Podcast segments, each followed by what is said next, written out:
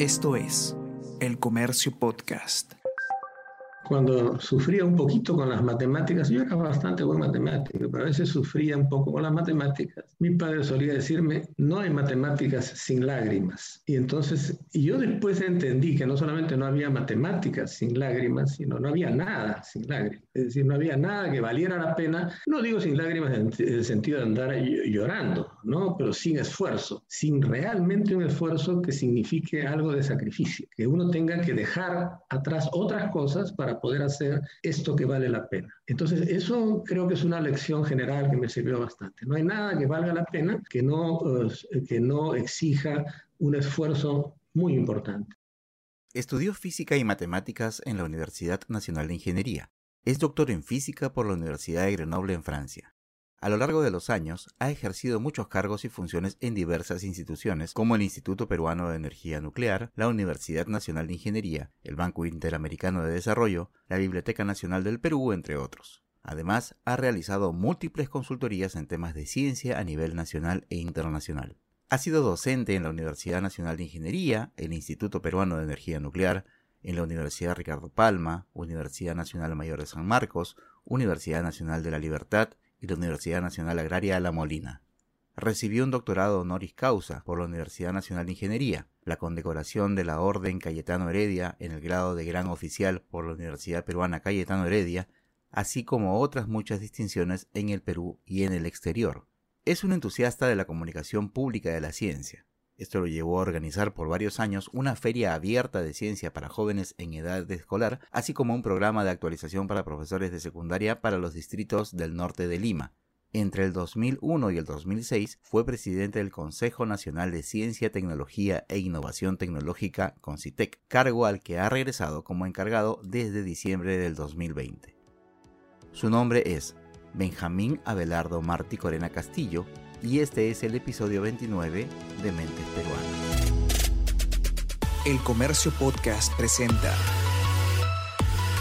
Mentes Peruanas. ¿Cómo ha visto usted primero desde fuera de Concitec y hoy como cabeza de la institución la respuesta de la ciencia peruana ante la pandemia ya eh, habiéndose cumplido un año de esta? he visto con, con mucha expectativa en realidad porque la reacción de los científicos peruanos ha sido muy a la altura del reto. Ha sido, por supuesto, y sigue siendo un desafío extraordinariamente fuerte, pero eh, la ciencia ha respondido, ha respondido bastante bien, eh, siendo que tenemos muy buenos científicos, pero pocos comparativamente con otros países. Pero yo creo que lo interesante es de que la presencia de la ciencia ha, estado tan, ha sido tan evidente que hay ya una percepción pública de la ciencia, cosa que no existía antes. Yo hablo de una percepción ciudadana, de las personas del común, de todas las personas, que ahora eh, hablan de lo que se llama evidencia científica, hablan de la pertinencia de realizar investigación científica, incluso de los estudios eh, de los estudios de análisis de situación como lo que está haciendo el doctor Sukayama con la identificación de las nuevas formas del virus, toda esa investigación es valiosísima y tiene que ver directamente con la vida de las personas, con la vida diaria de las personas. Y eso en realidad creo que es la parte positiva, uno de los aspectos positivos de la crisis que nos ha puesto en evidencia la pertinencia de realizar ciencia en el Perú hace algunas semanas hubo algún tipo de polémica, por decirlo de alguna manera, con respecto a un proyecto para reorganizar el sistema de ciencias eh, a nivel local. Y eso en realidad es una propuesta que viene desde cuando el presidente Sagasti era presidente de la comisión en el Congreso, que justamente en una conversación que tuvimos en este espacio, él me comentaba que uno de los pilares que él quería dejar era justamente dejar, digamos, los cimientos para reformar el sistema de ciencia. Ahora hubo una especie de polémica porque se decía de que no se había consultado a todas las voces involucradas, de que faltaba un poco de, discusión pública. ¿En qué, ¿En qué estado está este, este proyecto?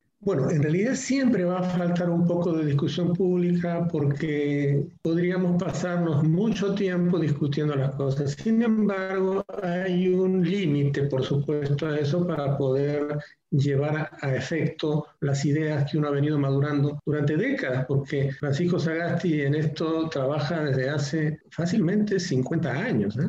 Que viene trabajando en este tema.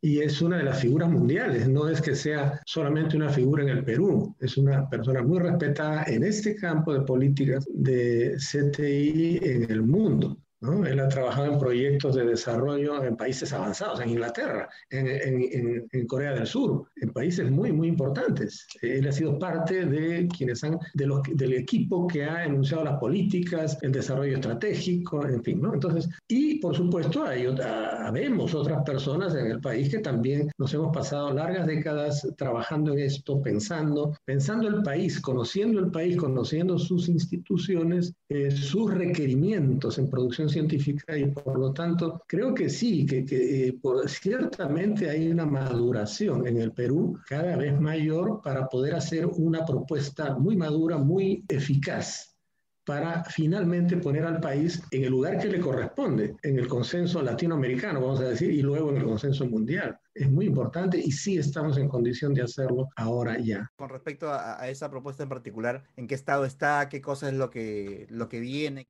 Una primera propuesta que se hizo en agosto del año pasado fue la que nos envió la Comisión de Ciencia, Innovación y Tecnología que había presidido precisamente Francisco Sagasti. En esa propuesta, que hemos respetado bastante y que es posiblemente la que va a salir como propuesta de ley, había algo que sí ha sido cambiado porque no era pertinente que se hiciera. Ahí se colocaba una Secretaría Nacional de Ciencia, Tecnología e Innovación como el órgano rector del Sistema Nacional de Ciencia, Tecnología e Innovación. Eh, esa Secretaría Nacional tenía dos problemas. Primero, claro, estaba en la PCM, pero tiene, eh, está, está, sujeta, por lo tanto, por estar en la PCM, a los vaivenes de la política y a la, discontinuidad política constante en el país. Por ejemplo, si hubiéramos tenido esa norma eh, hace cinco años, hubiéramos tenido cinco distintos directores o secretarios nacionales CTI, con lo cual no se puede trabajar. No habría ninguna continuidad y eso es fatal para la investigación científica y el desarrollo tecnológico. Ahora, el caso es de que además había otra dificultad y es de que las, las secretarías nacionales dentro de la PCM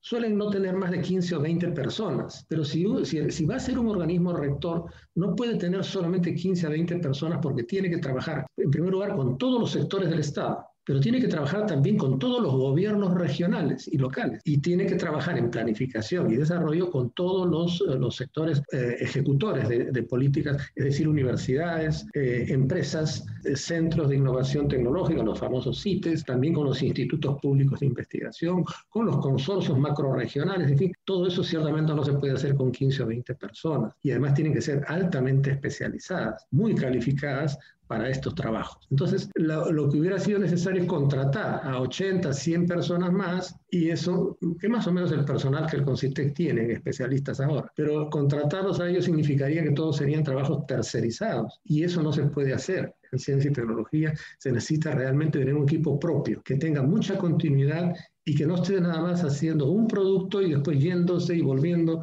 a otro producto más tarde o no volviendo nunca. Esos dos eh, aspectos, características, digamos, de la Secretaría Nacional hizo que esto no fuera la mejor solución y por eso es que la actual propuesta que está madurando tanto en el Congreso como en el Ejecutivo y, que, y el CONCITEC está coordinando con ambos, con ambos poderes, cambia a esa Secretaría por el CONCITEC mismo. El CONCITEC mismo sigue siendo el órgano rector, pero es un CONCITEC reorganizado para poder cumplir con todas las funciones que la ley le manda, que son 25 diferentes funciones, de las cuales ha podido cumplir alrededor de la mitad y no más hasta ahora, porque ciertamente la forma organizativa, las normas legales que, regían sobre el CONCITEC y también economía no les permitía, no les permitía ejercer todas sus funciones de rectoría. Entonces, esa es la propuesta. Esa ley ahora va a tener, eh, ya, ya hay cuatro normas legales que han salido, que no son leyes, son los decretos supremos que crean la Comisión Multisectorial y también la Comisión Consultiva. La Comisión Multisectorial tiene que ver con la reunión de los 12 ministerios más vinculados a ciencia, tecnología e innovación, cuyos ministros van a ser miembros de esa comisión, pero también va a estar ahí el presidente de la Asamblea de Gobiernos Regionales y el presidente del CONCITEC, que va a presidir esa, esa comisión multisectorial durante los próximos cuatro meses y más adelante con el siguiente gobierno. Pero después también está una comisión consultiva, debido a que muchas veces los propios ministros no, tienen una visión estratégica de la tecnología y de la ciencia. Son expertos en muchos aspectos legales, formales, institucionales, de gestión pública. En eso generalmente son muy, muy expertos, pero solo algunos tienen entrada, información y visión sobre los temas de CTI, de ciencia, tecnología e innovación. Por lo tanto, es necesario que esta comisión consultiva esté formada por expertos de muy alto nivel que sean capaces de aconsejar, de recomendar tanto a esta comisión multisectorial como al propio CONCITEC, que no necesariamente tiene todas las visiones a la mano y toda la experticia a la mano. Otra, de, las noticias que ha llamado la atención en los últimos días es este decreto que salió anunciando cambios en Innovate, en Fondesit. Y una de las primeras eh, reacciones que tuvo la gente en redes sociales, eh, o la crítica iba hacia, ok, esto es un, solamente un nuevo cambio de nombre a, ciertas instituciones. ¿Qué cosa es lo que están buscando al hacer estos cambios? ¿Es solamente un cambio de nombre? ¿Forma parte de eh, la propuesta justamente de esta reorganización? Organización de, de las bases del sistema de ciencia local? Sí, es un cambio conceptual muy profundo además. Es, es, cierto que, por ejemplo, vamos a poner el caso de Prociencias, después nos ocuparemos del ProInnovat. En Prociencias absorbe al Fondesit. Entonces, para muchos, todo lo que se hace, cuando es, cuando es una visión muy simple, muy directa, sin leer las cosas, es cambiar de nombre.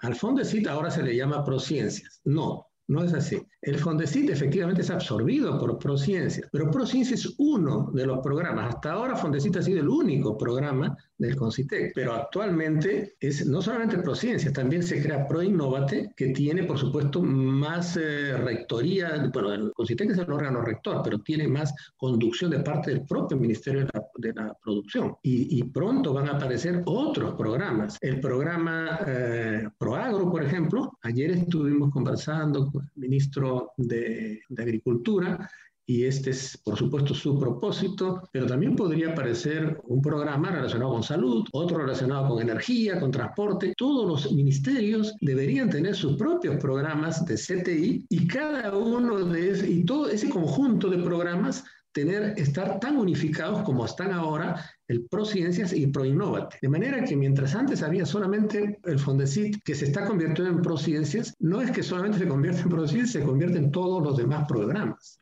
el hecho de que estén en cada ministerio no haría que de repente se, se multiplique demasiado el trabajo, cuando de repente podría estar todo, todo centralizado en un, no, solo? No, en realidad, como señala muy bien un informe del MEF, hay alrededor de 164 programas que financian investigaciones, pero ninguno dialoga con el otro. Es decir, todos funcionan separadamente, ningún programa sabe lo que está haciendo el otro. Eso es un asunto muy penoso porque significa que el Estado no puede invertir porque no sabe cómo se están asignando los recursos. Y además también se podría malaprovechar por gente o, por gente que postule a todos y, no, no, no, este, no entregue resultados y se beneficie justamente de lo que financia un, un proyecto, un programa, eh, puede ser que también lo esté financiando otro, y hasta un tercero y un cuarto. Y eso significa que se está invirtiendo, asignando mal los recursos, no solamente públicos, sobre todo públicos, claro, porque son los mayores, pero también podría ser recursos privados. Lo interesante es que se está actualizando la política y se está convirtiendo en una política nacional, no sectorial. No es que cada sector pueda tener su coto reservado y que no dialogue con nadie más, porque es evidente que, por ejemplo, un proyecto de agroindustria puede interesar tanto a ProInnovate como a ProCiencias, como también a ProAgro. Y por lo tanto, podrían en conjunto resolver la temática y ser mucho más eficaces en dar respuestas positivas a la demanda, a las demandas y a los proyectos indispensables para el desarrollo de ese sector. Justamente lo que están buscando es, es que todo esté coordinado y que ya no, ya no avance cada uno por su lado todo está coordinado. Y de hecho, el CONCITE tiene un representante en todos esos programas que van a subir. Uno, no lo dirige, tiene un representante, porque cada sector tiene su propio plan de desarrollo de CTI fundado en la política de ciencia, tecnología e innovación, que esa sí la emite el CONCITEC, pero no la emite a su arbitrio, sino que la emite sobre la base del Plan Nacional de Desarrollo, que es un trabajo elaborado por CEPLAN. Cuando hicimos el Plan Nacional de Desarrollo 2006-2021, yo fui presidente del CONCITEC en ese periodo, cuando hicimos ese plan, en realidad no había ningún Plan Nacional de Desarrollo y por lo tanto tuvimos que inventar nuestro Plan Nacional de CTI sin ninguna base anterior, sin ninguna cosa previa. Y ciertamente es, es sorprendente más bien, y creo que nos debemos felicitar, que ese plan siguió vigente y ha sido muy estimado por todos los sectores. Todos se refieren a ese plan que se hizo, a pesar de que no fue fundado en un Plan Nacional de Desarrollo porque no existía. Había sido desbaratado el, el Instituto Nacional de Planificación. Entonces, la, esa es la gran diferencia. Y la otra es esta, que también se moderniza en otro sentido. Cuando se hizo ese plan, no había, y también cuando salió la ley del CONCITEC y del Sistema Nacional de Ciencia y Tecnología, que fue en el 2004, no existía no solamente eh, un Plan Nacional de Desarrollo, tampoco existía la ley orgánica del Poder Ejecutivo. Ahora, esta nueva, estas nuevos, estos programas, Prociencias, Proinnovate y los que vengan más adelante, se fundan en la nueva normatividad y por lo tanto están muy actualizados y muy coherentes con las normas presentes. Son muchos los cambios y sobre todo la perspectiva nacional es invalorable en realidad. Yo creo que sí estamos acertando. Estamos yendo finalmente por un buen camino y eso es lo que nos dicta no solamente el sentido común y el hecho de haber vivido estos estos temas durante décadas y haber madurado estas ideas, sino que lo estamos viendo. Hay una buena predisposición nacional, eh, a pesar de todas las crisis por las que pasamos constantemente, sí hay condiciones para dar un, un salto y poner al país en la condición que merece, eh, en una posición decorosa en el ámbito internacional teniendo tan, tan cerca las elecciones generales, digamos, ¿cuáles son sus expectativas con respecto a lo que le espera a la ciencia peruana en el corto plazo, por lo menos en lo que resta del año, teniendo en cuenta que estamos todavía en medio de una pandemia, que va a haber un cambio de gobierno, eh, que va a tener que tomar decisiones importantes sobre la conducción de esta emergencia sanitaria y que probablemente se, se apalanque mucho en la ciencia para de una vez por todas tomar decisiones adecuadas. ¿Cuáles son sus expectativas? Ya, bueno, mis expectativas son en primer lugar porque nuestra gestión dura hasta el 28 de julio, ¿no es cierto? Eh, son que en estos cuatro meses que nos quedan vamos a concluir lo siguiente. En primer lugar, una reorganización sustancial del CONCITEC para ponerlo en condición de ser realmente órgano rector. En segundo lugar, toda esta normatividad que estamos, de la que acabamos de conversar, dejar eso completamente sentado. La ley del Sistema Nacional de Ciencia y Tecnología debería entrar ya al, al al, al, Pleno del Congreso para hacer, porque requiere el Congreso, ahí eso no lo puede dar el Ejecutivo. Eh, es, una, es una ley que debería ser dada ya en las próximas dos o tres semanas. Eh, eso es lo que entendemos. Y después crear el Fondo Nacional que permite financiar todos estos programas. Ahora, un aspecto adicional, importante, decisivo, que estamos realizando es la negociación con el Banco Mundial, por un lado, y por otro lado con el BIC también, para un fondo de 10 a 15 años, de manera que los dos o tres siguientes gobiernos puedan disponer no solamente de los programas, ¿no? que ya, ya establecidos, que ellos por supuesto pueden acondicionar porque están basados en el Plan Nacional de Desarrollo. Ya no es una arbitrariedad, ya no es el CONCITEC el que decide qué cosas se financian, no, es el país en su conjunto que ya está pensando de una manera unificada. Es, es un proyecto de carácter nacional, ya no sectorial, ya no sale de la voluntad, de la arbitrariedad de alguna persona o de un comité. Entonces, eso es lo que nos permite pensar que sí, tenemos, podemos tener expectativas en que cualquier gobierno que ingrese el 28 de julio va a tener todo listo para hacer lo que conviene hacer. Y no creo que vaya a, a desistir de esa posibilidad que es muy, muy halagadora, sobre todo porque puede finalmente poner al país en, en, condición competitiva, incluso con los países vecinos, que en este momento no está, no es competitivo, ni siquiera en la región latinoamericana. Estamos bastante mal todavía, pero es el momento de dar ese paso. Esa es mi expectativa. Esta gestión en el Banco Mundial, sobre todo, está muy avanzada y tenemos un buen respaldo del Ministerio de Economía y Finanzas, de la PCM y de los otros ministerios que están muy activos en la formación de sus propios programas. ¿Qué cosa quería hacer usted de pequeño? Eh, yo quería ser médico en realidad, pero eso me parece que fue, era más influencia de mi madre, que tenía mucha vocación por la, por la medicina, ¿no? Y quería tener un hijo médico, ¿no? Pero entonces, pero eh, hubiera sido, pues, por supuesto, muy interesante, me hubiera encantado ser médico. Yo diría más que médico, quizás biólogo, ¿no? Eh, porque lo que me interesa es más el conocimiento de la naturaleza, lo científico, ¿no? Eh, y por supuesto sus aplicaciones prácticas, ¿no? Pero hubiera sido quizás un, un buen biólogo de, plantas posiblemente, o biólogo microbiólogo, o algo relacionado con la y la genética. Pero después vino la expectativa más bien en el área de, las, de la física, porque eh, la física ha sido la más general, es la más general de todas las ciencias y es la que, más, la que más convoca, sobre todo si uno incluye dentro de la física, por ejemplo, la astrofísica, la, la física de partículas, la, astronomía incluso, que es la gran puerta por la que ingresan los jóvenes a la ciencia, porque es la parte más atractiva, digamos, de la ciencia. ¿Era usted en el colegio? ¿Qué tan buen alumno era? No muy bueno en realidad, no muy buen alumno. Eh, después sí ya me sentí muy, muy dispuesto al estudio, pero fui un alumno, por lo menos nunca desaprobé un curso a final de año. No era un alumno excelente, definitivamente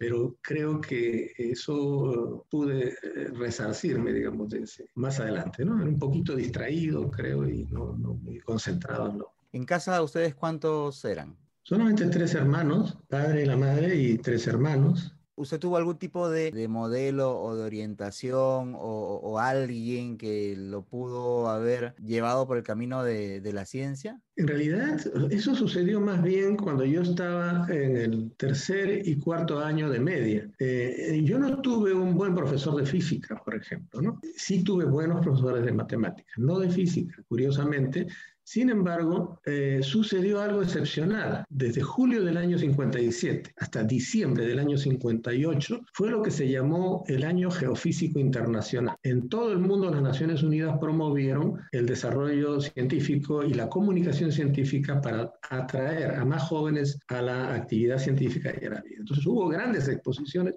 itinerantes en todo el mundo. Fue, por ejemplo, la primera ocasión en que al Perú llegó un reactor nuclear que fue instalado en el campo de Marte y había grandes exposiciones de física, se instaló un museo itinerante de ciencias, muchas conferencias, y yo estuve asistiendo durante un año y medio a casi todas estas actividades, me encantaron realmente, atrajeron mucho a mi atención, de manera que cuando fue el momento de ingresar a la universidad, yo preferí esta opción porque acababa de ser inaugurada la Facultad de Ciencias de la Universidad de Ingeniería. Entonces fui eh, miembro de la primera promoción, fui fundador y primer, bueno, no fundador, sino estudiante de esa primera. ¿Cómo tomaron en su casa la noticia de que usted iba a estudiar física? Bueno, en realidad no, no llamó mucho la atención. Eh, la idea era, eh, mi idea había sido más bien entrar a ingeniería eléctrica, es lo que me interesaba entonces, pero una vez que estuve en la UNI que vi que se había fundado esa nueva facultad, ese año justamente que yo ingresé, entonces eh, opté por esa, esa alternativa. Me pareció la más adecuada a mis aspiraciones, vi esta experiencia larga que había tenido de 18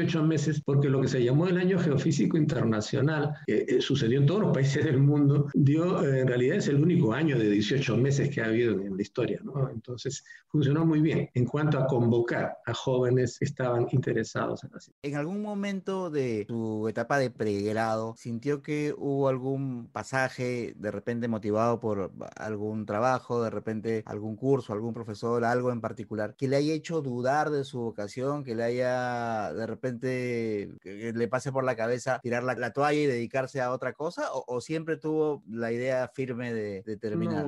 Sí, siempre tuve la idea firme de terminar. En esa, cuando yo fui estudiante en la uni, los rectores se preocupaban mucho de traer grandes especialistas mundiales. Por ejemplo, Oppenheimer, el autor del proyecto Manhattan en Estados Unidos, estuvo en la uni, en, en mi facultad. Él era casi un premio Nobel, no llegó a hacerlo porque precisamente había trabajado en el proyecto Manhattan y pudimos conocerlo. Hemos escuchado sus conferencias, las conferencias de Loren Schwartz, que entonces era el mejor matemático del mundo, un francés de la escuela de Niza. Y así traíamos, la, la universidad traía a los mejores especialistas y nos quedábamos mucho con las impresiones de las ideas que nos transmitían. De manera que ha sido una experiencia muy buena. La UNI de esos años ha sido una, una gran universidad y yo agradezco mucho y creo que debo mucho a esa universidad y a la nueva Facultad de Ciencias que se creó, que nos dio este, esta, esta oportunidad de mirar más lejos de lo que usualmente ven las universidades en el Perú.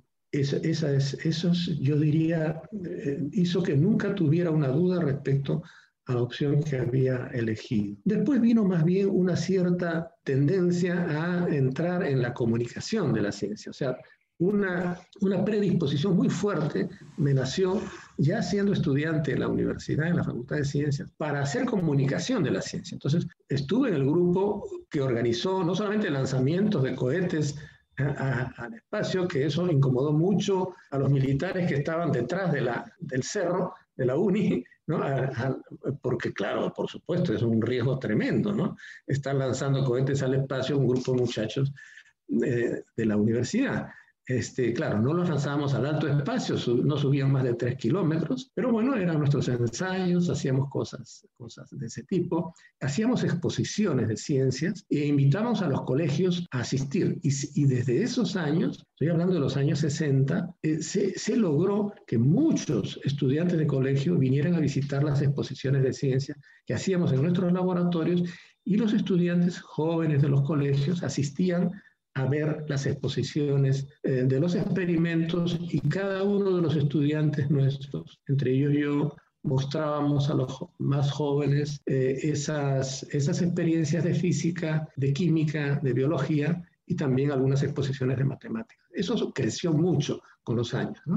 ¿Cuál ha sido el reto profesional que más satisfacciones le ha causado? Bueno, eh, en cierta forma ha sido precisamente la divulgación científica, o sea, llegar a más jóvenes con información atractiva, con información que los induzca a llegar a la ciencia, ¿no? a acercarse a la ciencia. No necesariamente para ser científicos, porque la ciencia tiene, diría, tres, tres grandes atributos o dimensiones. Una es la dimensión ética, no, no puede afirmar un científico nada no pueda demostrar, sea experimentalmente o por lógica formal o por observación no puede afirmar nada, y eso es un valor ético muy, muy fuerte, muy fuerte, ¿no? Además de que ciertamente las leyes naturales no son transgresibles, digamos, ¿no? Uno puede transgredir leyes sociales en momentos de crisis social, pero nunca se transgreden las leyes naturales. Eso es otro factor ético, menos fuerte que el anterior, ¿no? No puedo afirmar nada que no pueda demostrar. Eso es muy importante. Eso es lo que se llama ciencia basada en evidencia. Eh, el otro aspecto, la otra dimensión de la ciencia es la, es, eh, la estética, ¿no? Eh, es el, hecho de que la ciencia se funda en modelos que se imaginan los científicos y que al final resultan que esos modelos en efecto explican la, la realidad tal como se mide con los instrumentos de laboratorio. De manera que esos, esos modelos son muy, digamos, muy atractivos, son una puerta de entrada muy importante de los jóvenes a la ciencia. En particular, por ejemplo, si, si, podríamos poner el ejemplo de las, de las fotografías de las grandes, de las constelaciones o de las,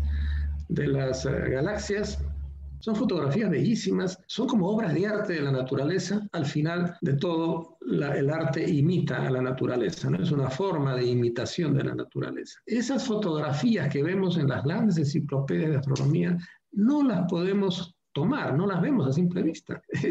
toman varios días eh, recoger esa información en satélites fuera incluso de la atmósfera para que no se, no se amortigue la luz y llegue, y de manera que toda esa belleza la podemos conocer solamente a través de equipamiento científico. Y finalmente, eh, aparte de esa estética que, que, he puesto un solo ejemplo, pero en realidad todo, toda la ciencia es, es muy relacionada con, con el arte, con la belleza, está el otro campo que viene ya del proyecto de la modernidad, que es el campo de la utilidad, el utilitarismo en la ciencia, que no era algo que veían los antiguos. Los antiguos, los fundadores científicos griegos, babilonios, egipcios, ellos no pensaban en el utilitarismo, excepto en el de las matemáticas, ¿no? Porque los comerciantes eh, eh, este, inventaron la aritmética y los agrimensores inventaron la geometría, eso es un hecho probado, ¿no? Entonces, eso era muy utilitario, pero era lo único que era utilitario. Por lo demás, cuando uh, Aristóteles y Platón y todos hablaban de las figuras cónicas, ¿no? Eh, no estaban pensando en qué utilidad iba a tener, simplemente lo hacían porque era bello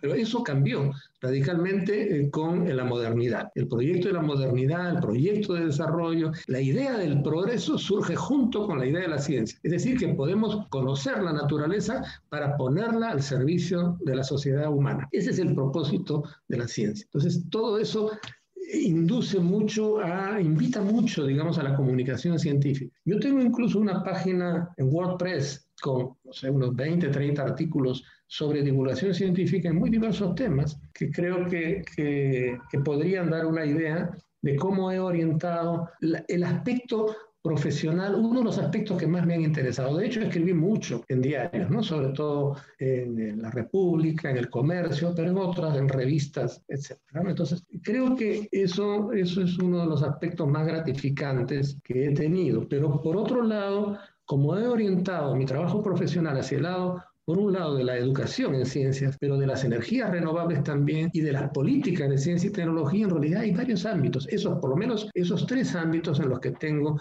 mucho interés y lo he mantenido permanentemente y son, creo, aquellos en los que he obtenido más gratificantes resultados. ¿Cuáles son aquellos pasajes de su vida profesional que de repente no han sido muy gratos o, o, que de repente, si bien han sido negativos, como en todo, haya podido sacar alguna, alguna enseñanza o alguna, alguna reflexión valiosa. Sin temor a equivocarme, señalar que lo ingrato puede haber sido la falta de comprensión de eh, la sociedad y de sus líderes, sobre todo de sus líderes políticos, eh, pero también de sus líderes em empresariales, incluso en muchos casos hasta de algunos de sus líderes universitarios, la incapacidad de comprender la pertinencia, la urgencia de eh, producir investigación científica y de alcanzar lo que se llama actualmente en el mundo soberanía científica. O sea, no podemos estar debajo de un umbral de conocimiento. Si estamos debajo, vamos a depender siempre de otros. En todos los problemas que tengamos, vamos a tener que recurrir a terceros, a otros países, incluso a países vecinos. Esto no debe suceder nunca. Entonces, eso es lo que ahora felizmente creo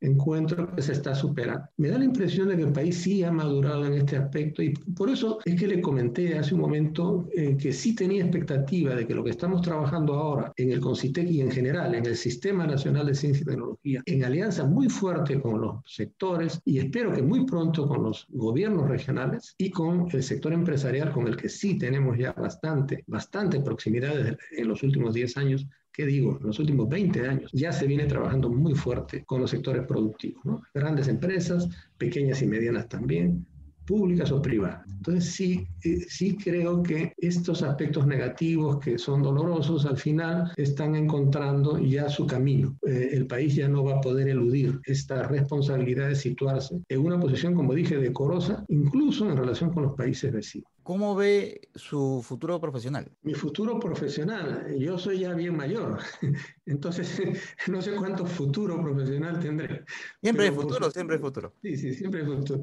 Eh, un futuro en que, en que, yo participe, claro, ¿no? Eh, yo creo que sí, por supuesto. Yo creo que, que eh, mejor dicho, estoy dispuesto a todo lo que venga en el futuro. Eh, creo que va a ser un futuro tal vez no muy extenso, no sé cuántos años más, 10 años, 15 años más, ojalá. Y por supuesto, en ese futuro pienso hacer muchísimo más de lo que hice y deseo hacer mucho más de lo que hice por la CTI y por mi país en, el, en toda mi carrera profesional hasta ahora. Espero poder hacerlo si esa oportunidad se presenta, puesto que yo no soy, ciertamente no soy un político, no, soy, no estoy orientado eh, hacia partidos, respeto mucho, por supuesto, todo, toda esa actividad, es, es, muy valiosa, fundamental para el país. Yo no formo parte de, de, esa, de, ese de esos movimientos, pero sí, sí de la, de la, de la expectativa, del deseo de que el país realmente desarrolle y realmente se realicen personas, que haya justicia, que haya solidaridad, que haya, que haya solución de problemas, que haya atención a quienes lo requieren, que haya seguridad. ¿Cuáles son sus libros o los autores que usted, con los que usted tiene más afinidad o los, que, o los libros a los cuales usted siempre regresa? Bueno, regreso siempre a Richard Feynman, que es un premio Nobel norteamericano, que realmente es, uno de los grandes de la ciencia, pero no solamente a él. Regreso constantemente a él porque en realidad es un lujo de lectura, es una inmensa satisfacción ver sus lecciones de física, tengo todos sus tomos, pero eh, esencialmente cada, en ciencia se produce tanto que en realidad hay que leer muchas cosas continuamente. Entonces yo tendría que mencionarle unos 20 o 30 que serían solamente los últimos que recuerdo, pero que son realmente indispensables para entender el estado de la ciencia actualmente y la importancia que ésta tiene para la vida de la sociedad, la sociedad y, y del planeta, ¿no? no solamente de la sociedad humana, sino de todas las demás especies que comparten esta tierra con nosotros. Hay muchos, muchos títulos, pero claro, Feynman destaca, creo, efectivamente sobre todos los demás, digamos, en mi percepción, en mi gusto, en mi, en mi sensibilidad. ¿Cuáles son los cantantes, los ritmos o los grupos de música que más le gustan a usted?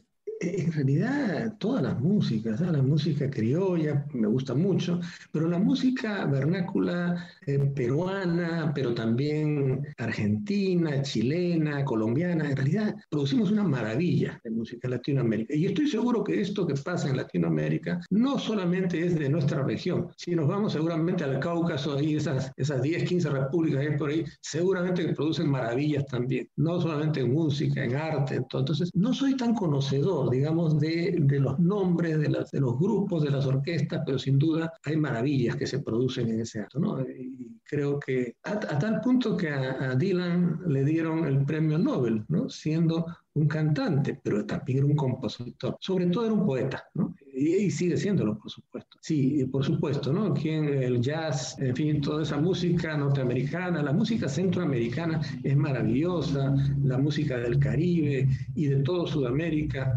y como digo, estoy absolutamente seguro, no la conozco, pero la música del Asia debe ser maravillosa, y del África, ¿no? Por ahí tengo un disco que se llama eh, Misa Luba, que es la misa de la tribu Baluba del Congo. Realmente es maravillosa, de, una, de una dulzura, de una sensibilidad extraordinaria. ¿Hay algunas series que esté siguiendo o de repente algunas películas o algún género de películas que sea lo que más le llama la atención? Claro, me gustan mucho los, uh, la, serie de, de, Cosmos donde Tyson hace la presentación, me parece excelente en realidad. Eh, es lo que, digamos, aquello que me atrae más, que me concentra más mi visión, mi interés. pero por supuesto, cuando hay mezcla de arte y ciencia, eso es todavía mucho más atractivo. Uno se siente atraído doblemente por una verdad de la naturaleza y por la belleza, de la, por ambas cosas. Eso es, eso es ya el, el, el plus ultra de la de lo atractivo. ¿no? Pero también me interesan mucho las series históricas, cuando son respetuosas de la historia, ¿no? cuando tratan de mostrar efectivamente lo que de veras ocurrió y la manera como ocurrió y quiénes fueron los verdaderos actores de esas ocurrencias. Eso me interesa muchísimo. Y ciertamente por ser un hombre del siglo XX, fundamentalmente, más que del siglo XXI, pues entonces me siento muy conmovido por lo que pasó, por lo que nos pasó, con dos guerras mundiales seguidas de una secuela de otras guerras, la de Corea, la de Vietnam y muchas otras, la terrible del, del, del fundamentalismo islámico, la terrible nuestra que tuvimos aquí. ¿no? Eh, eh, todo eso es eh, ciertamente cosas que me preocupan mucho, que me interesan mucho conocer en más profundidad y que trato efectivamente, me hago el esfuerzo de, de enterarme lo más posible. ¿Cómo quisiera que lo recuerden? Yo quisiera que me recuerden, en realidad no lo he pensado, fíjese, en, ni siquiera he pensado si quisiera que me recuerden, pero digamos, si me tuvieran que recordar, creo que como, sobre todo como quien hizo el intento de hacer las cosas bien, que nunca cejó en ese propósito de lograr esas metas en la vida, de hacer las cosas bien y al servicio de los demás. Eso es todo, no, no, y, y de una manera además humilde, ¿eh? no, no, es que, no es que pretenda un gran reconocimiento en eso. Este fue el episodio 29 de Mentes Peruanas, una serie de podcasts producidas por el diario El Comercio para conocer un poco más a fondo a las figuras representativas de la escena científica nacional. Mi nombre es Bruno Ortiz, gracias por escucharnos. Esto fue El Comercio Podcast.